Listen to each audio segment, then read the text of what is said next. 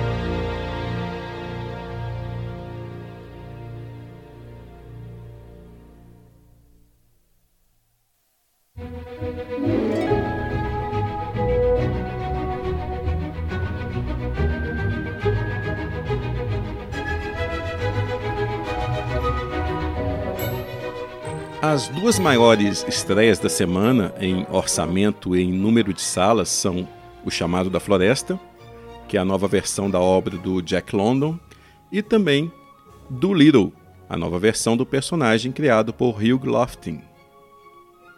A origem literária não é a única coisa em comum entre os dois filmes. Ambos também contam com seus astros, né, contracenando com animais digitais. Então, no Dolittle, a gente tem o Robert Downey Jr. atuando ao lado de animais de todo tipo, né? ursos polares, focas, cachorros, gorilas, raposas. Já o Harrison Ford divide cena principalmente com o cão digital Buck em O Chamado da Floresta. Infelizmente, é, essa é uma situação que a gente vai ver cada vez com mais frequência hoje em dia, ainda mais em filmes desse porte, nessa situação de, de ter animais digitais e não reais nos filmes. Isso acontece por vários motivos. O primeiro deles é que é muito mais fácil dirigir, ou, em outras palavras, domar um animal animado do que um animal real. Muito mais fácil para o diretor para conseguir a tomada exatamente como ele quer, sem precisar ficar repetindo várias vezes e também sem depender do humor canino, felino, o que for. Mas o motivo principal é que uma filmagem costuma ser bem extenuante para todo mundo, para todos os envolvidos inclusive para o elenco animal, que não pediu para estar tá ali, né? ao contrário dos demais integrantes da equipe. E depois do, do escândalo de maus tratos ocorridos nas filmagens de Quatro Vidas de um Cachorro, a PETA, que é a ONG que se dedica aos direitos dos animais, ela fechou o cerco em Hollywood e estão com, com marcação cerrada sobre qualquer produção que tenha participação significativa de animais. Então, por mais que eu goste de ver animais de verdade na telona, eu entendo essa situação, né? Afinal, olha, eu, eu cresci vendo Bendy, Lassie, Richintin, Cheetah e vários outros animais da tela. Eu sei do, do, do, apelo dos bichos, né? Tem até aquela máxima hollywoodiana de que nunca se deve dividir a cena com crianças e animais sob o risco de perder a atenção do público para eles. E é verdade, porque você vê o animal na tela dentro de, dentro de, um, de um contexto dramático específico e com o auxílio das ferramentas cinematográficas, só intensifica a transferência de emoções que já acontece na vida real. O animal nem precisa interpretar de verdade, né? não precisa de antropomorfizar suas expressões para que a gente consiga entender o que, que, que eles estão sentindo. Ou seja, ver um animal na tela, um cachorro, por exemplo, é um exemplo perfeito do efeito Kuleshov. O Lev Kuleshov foi um, um cineasta russo que ele experimentou com justaposições de planos né, com o intuito de extrair um significado diferente a cada novo plano combinado com outro.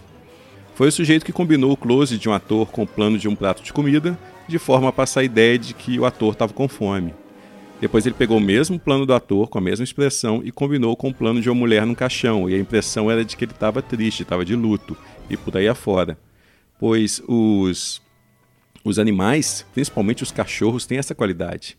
Tanto na tela quanto na vida real, a gente consegue transferir nossas emoções para eles, de forma que parece que a emoção está partindo deles, né? E os realizadores descobriram essa capacidade desde o início do cinema e de lá para cá usaram e abusaram dos protagonistas ou coadjuvantes animais. E provavelmente muitas vezes abusaram mais do que usaram, né? Quantos cavalos que você acha que deve ter morrido nas cenas de ação de westerns de antigamente, por exemplo?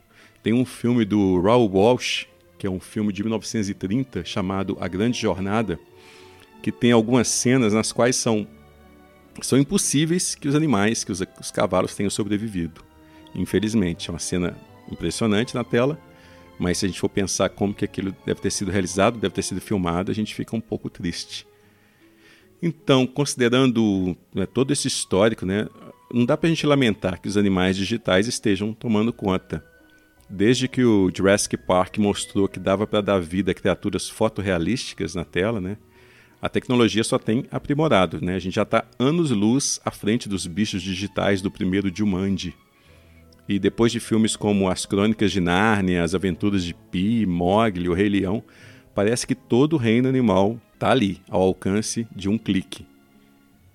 O Doolittle, obviamente, se beneficia bastante né, dessa facilidade que a tecnologia permite. O personagem ele foi criado pelo escritor inglês Hugh Lofting em 1920 e ele apareceu em várias histórias do autor. O Dr. John Dolittle né, é um médico que ele abandona cuidar de pacientes humanos, ele deixa de cuidar de pacientes humanos para poder curar os animais, já que ele tem a habilidade de, de se comunicar com eles, de entendê-los. E o personagem chegou aos cinemas em 1967 com Pompa e Circunstância pela Fox, pela extinta Fox, né?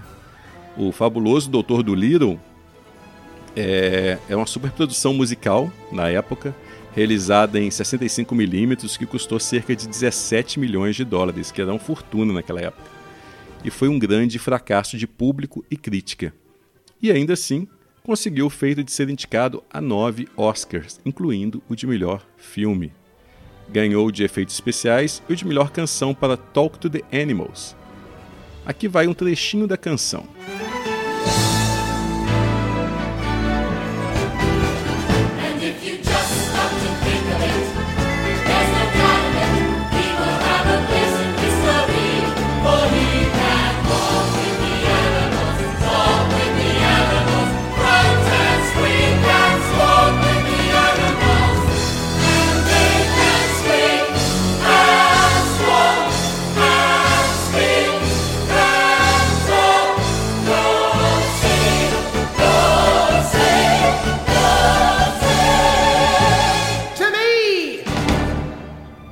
Fracasso de O Fabuloso Doutor do Little, juntamente com de outros musicais super produzidos da época, como Alô Dolly, Camelot e A Estrela, é, tudo isso foi responsável pelo fato dos musicais terem saído de moda durante muito tempo, né? só retornando pontualmente, em, geralmente em versões revisionistas como All That Jazz e New York, New York, ou então nas versões videoclipes né? também de Flashdance, Footloose até que, pelo menos até que as animações da Disney começaram a resgatar o gênero a partir do final dos anos 80.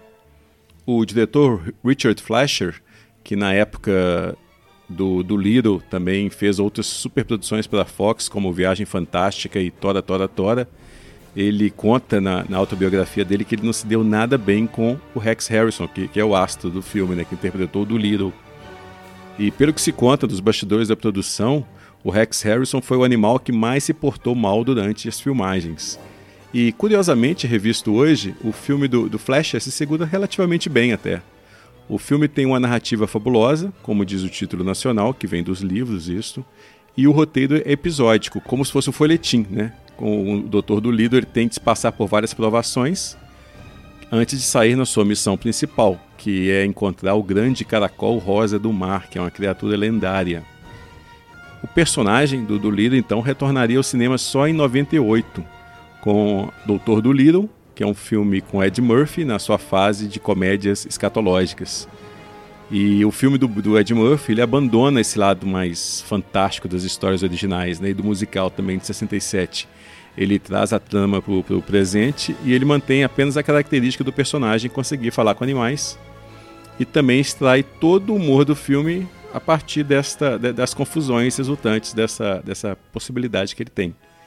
Só que o filme fez muito sucesso, fez sucesso suficiente para gerar uma continuação, com ainda mais baixaria e também com Ed Murphy, e também mais algumas sequências aí para o mercado de vídeo. E de repente, né, depois você vê no filme do Ed Murphy, de repente o filme lá de 1967 passou a ser considerado um clássico, perto dos filmes do Ed Murphy. O novo do Little, do Robert Downey Jr., ele teve a chance de corrigir o rumo. Ele começa até bem, né? ele volta com a ambientação de época, lá na Inglaterra da era vitoriana, ele volta com um tom é, fabulesco, ele tem um grande astro no papel principal, tem toda a tecnologia digital para dar vida aos animais. Então, o que, que deu errado? Quase tudo, aparentemente. Eu confesso que eu fui ver o filme sem saber quem tinha dirigido e escrito o roteiro. E depois, nos créditos finais, eu descobri que o diretor e roteirista era o Steven Gaghan, que é o sujeito que ganhou o Oscar de roteiro adaptado por Traffic. É o sujeito que dirigiu e escreveu Siriana, pelo qual também concorreu ao Oscar de roteiro original. Então, é, não dá para culpar a história por ser simples e infantil. O que importa mesmo é o que, que eles fariam com essa história. Mas as escolhas do Steven Gaghan, diretor, foram as piores possíveis. Né? O filme é uma bagunça, com planos extremamente curtos e enquadramentos esquisitos que eles não se comunicam uns com os outros.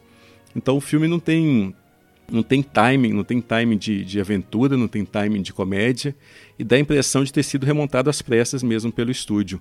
Mas dá a impressão maior ainda de que o Steven Gaghan ele não fazia a menor ideia de como filmar o seu roteiro, de como construir um mundo fantástico na tela. Até mesmo o Robert Downey Jr., que é um intérprete sempre, quase sempre, né, criativo, aqui ele compõe um, um personagem sem nenhuma vida, nenhum carisma, um personagem de um único tom que é uma mistura das versões do Robert Downey Jr. para o Sherlock Holmes e do Chaplin. Até a escolha de voz do ator me parece questionável. E o filme desperdiça ainda o elenco coadjuvante, tanto que aparecem pele e osso, como Jim Broadbent, Antônio Bandeiras, a Jessie Buckley como a Rainha Vitória, que passa o filme todo desmaiada na cama. O Michael Sheen, coitado, ele compõe um vilão insuportável, de tão caricato. Mas o, o elenco de vozes também, né, de dublagem dos animais, que é ainda mais estrelado, ainda dá mais pena ter desperdiçado. Tem a Emma Thompson, tem o, o Rami Malek, a Octavia Spencer, o Ray Fiennes, a Selena Gomez, o Tom Holland, a Marion Cotillard. Algumas piadas é, que estão ali no roteiro poderiam até funcionar nas mãos de um diretor mais capaz e mais afeito ao tom leve exigido pelo filme. Mas outras, elas, elas resgatam o que tinha de mais baixo nível nas versões do Ed Murphy, como não vou dar spoiler, mas como a forma que o Doutor Dolittle usa para curar um certo personagem mitológico que eles encontram é, numa ilha mágica. Vocês vão ver, é, é chocante. Então, o fracasso de público e crítica aqui me parece mais retumbante ainda e mais merecido do que foi com o filme do Richard Fleischer. Eu acho que nem com muita mágica eles conseguem uma indicação para o Oscar para esse filme.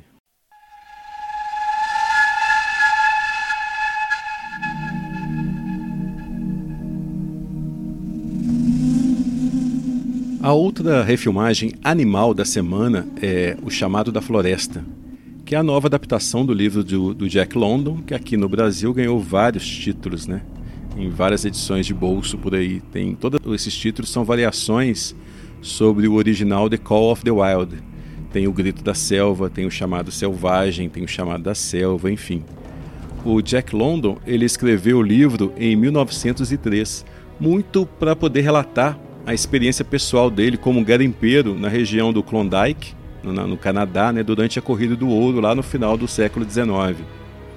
O Jack London ele conheceu em primeira mão a realidade do local, né, e os livros dele, este depois o Caninos Brancos, eles possuem um texto que mescla um pouco o estilo quase jornalístico com uma investigação mais profunda, quase existencial da natureza humana. O livro, o chamado Selvagem, enfim, como você quiser chamá-lo, o livro conta a história do Buck, que é um cão doméstico da, da Califórnia, uma mistura de São Bernardo com o pastor escocês, que por vários motivos ele acaba se tornando o cão-guia de trenós né, na região selvagem do Yukon. E com o, o, passar do relato, o Buck ele vai deixando cada vez mais o seu lado doméstico, do seu lado domesticado de lado, e vai sendo substituído ao, aos poucos pelos instintos selvagens primais. Daí o chamado da floresta do título. O livro do Jack London, ele, ele ganhou uma, uma, uma versão cinematográfica muito boa em 1935, pelas mãos do, do diretor William A. Wellman, que é um dos grandes né, cineastas dos anos 30 da, daquela época. Só que a trama ela se concentrava na relação entre o Buck e o garimpeiro Jack Thornton, que era vivido pelo Clark Gable, né, que estava no auge então. E o filme aqui se chamou O Grito da Selva, e ele dá uma ênfase muito maior à relação entre o Thornton e a personagem feminina vivida pela Loretta Young. Eu fico até imaginando como que a produção conseguiu sair incólume é, naquela época, porque tem alguns momentos entre os dois ali que não são compatíveis com o Código Reis que estava começando naquela época, né? o Código Reis que regulava a produção cinematográfica americana, ele é uma espécie de autocensura. E a química do Clark Gable e da Loretta Young é, é palpável mesmo. Os dois atores, segundo consta, até tiveram um caso durante a produção. E a maior mudança com relação ao livro, entretanto, foi mudar o ponto de vista da história do Buck para o personagem do Clark Gable. E o romance também passou para o primeiro plano. Mas várias das sequências marcantes do livro permanecem no filme do, do Wellman. E de lá para cá o livro ganhou diversas versões a maioria delas para televisão, né? Tem versão com Richard Dreyfuss, tem versão com Charlton Heston. A, a, essa mais nova que está no cinema, que ela, ela, é escrita pelo Michael Green, que escreveu também a nova versão de Assassinato no Expresso Oriente e também foi roteirista do Blade Runner 2049. E essa, o roteiro do Michael Green nesse filme retoma vários aspectos e trechos do livro também. Mas a abordagem, claro, é mais leve, né? censura livre. O filme marca a estreia na direção de live actions do Chris Sanders, que realizou o, o primeiro Como Treinar Seu Dragão e também fez Lilo Stitch, fez os Croods. E me parece até apropriado eles terem escalado um diretor com background em animação, já que boa parte do elenco e mesmo várias sequências inteiras do filme foram geradas em computador. A fronteira do que é hoje em dia live action e o que é animação tem ficado cada vez mais difusa. Tá aí o Rei Leão e o Mogli, né, para poder provar isso aí. Mas o Chris Sanders, ele se sai melhor que encomenda, no que diz respeito também ao espírito da obra original. Claro que é tudo colocado de uma forma que a garotada, que é o público-alvo, possa absorver. Mas o que importa é que algo da, da melancolia e da desilusão com a civilização que estavam presentes lá na história original estão no filme do Sanders. Porém, o, o, que eu acho mais inusitado no filme é a estrutura, porque o filme tem duas partes muito bem definidas. Só que ao contrário do que acontece normalmente nas produções hollywoodianas, a primeira parte é a que é a mais intensa e com mais ação. Quando chega na segunda parte, que é quando o Buck se reúne com o Jack Thornton, o filme muda drasticamente de ritmo e adota um tom mais contemplativo, menos aventuresco, né? Contemplativo considerando a produção americana, claro. Mas um tom que privilegia mais a relação entre os dois personagens. E foi uma opção interessante do, do, Chris Sanders e do Michael Green contar a história dessa forma. Eu fico até curioso para saber como é que o público vai reagir a isso, já que isso vai contra o que se espera de um filme né, como este, uma, uma superprodução hollywoodiana. Mas eu acho que é por isso que os realizadores conseguem resgatar pelo menos algo do existencialismo lá da obra do Jack London. E eles conseguem contrabandear isso para um filme para toda a família, né? o que não é pouca coisa. Quando eu vi o trailer, eu fiquei com muito medo do tal cachorro digital. Mas no filme não me pareceu tão mal, nem de perto. Para começar, não é o único cachorro digital, né? Se não todos, quase todos os caninos que aparecem, lobos, cachorros, etc., são digitais.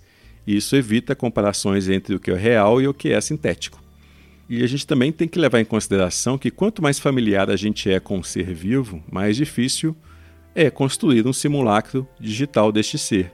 Quando eu comentei sobre o, o projeto Gemini, o filme do Ang Lee, eu, eu, ressaltei na época lá sobre a dificuldade e a conquista que foi recriar digitalmente o Will Smith. Exatamente por esse excesso de familiaridade que a gente tem com o ator, com as expressões dele, com o rosto, etc. É muito diferente você criar uma criatura fantástica como um Gollum, ou que não nos é tão próxima, né, como um gorila ou um leão. Já cachorros, a gente tem em casa, a gente convive muito mais do que com muito ser humano. Então, se a gente desconsiderar a hiperatividade que normalmente está presente nos personagens digitais, né, um excesso de animação, eu acho, até que o Buck e os demais caninos do filme eles são perfeitamente críveis. Me deu até vontade de levar o Buck para casa. E ajuda na credibilidade do personagem, do Buck, o fato do, do seu principal companheiro em cena ser o Harrison Ford que já é um sujeito mais do que acostumado a dividir cena com a criatura peluda de mentira, né? Mas a verdade é que o Harrison Ford está muito bem, ele, ele evita repetir algumas atuações desinteressadas de alguns filmes recentes. E ao contrário do, do Thornton, do Clark Gable, o do Harrison Ford, ele não está interessado em ouro. Ele vai até lá, a vastidão branca do norte, né? ele não vai em busca de riquezas. Ele vai fugindo da dor pela perda de seu filho, pelo, pela dor do seu casamento falido em consequência disso. O personagem do Harrison Ford ele quer solidão, ele quer uma forma de lidar com essa perda, de ter seu luto, ou pelo menos ele acha que quer solidão. Aí o Buck entra em sua vida. O diretor Chris Sanders ele lida bem com todos esses elementos, né? o progressivo retorno do Buck à vida selvagem, a amizade entre o Buck e o Thornton, a perda da inocência naquela zona selvagem, onde a, a principal ameaça é a ganância causada pela febre do ouro, tudo isso é contado, claro, de forma leve e acessível. Né? As escolhas visuais também eu acho muito felizes. É um filme muito bonito de se ver. Não importa se, é, se são cenários reais ou também digitais, é muito bem feito. E o elenco coadjuvante também é bem funcional. Enfim, eu gostei bem de, de O Chamado da Floresta. Talvez a trilha musical do John Powell pudesse ser mais inspirada, mais emocionante, como foi o trabalho dele na série Como Treinar Seu Dragão. Mas o filme ele faz jus à obra original e também faz jus ao seu protagonista cativante, seja ele digital ou não. A gente vai ficando por aqui e da trilha de O Chamado da Floresta a gente ouve a banda indie Ex Ambassadors. Esta é Great Unknown. Eu sou Carlos Quintão e até!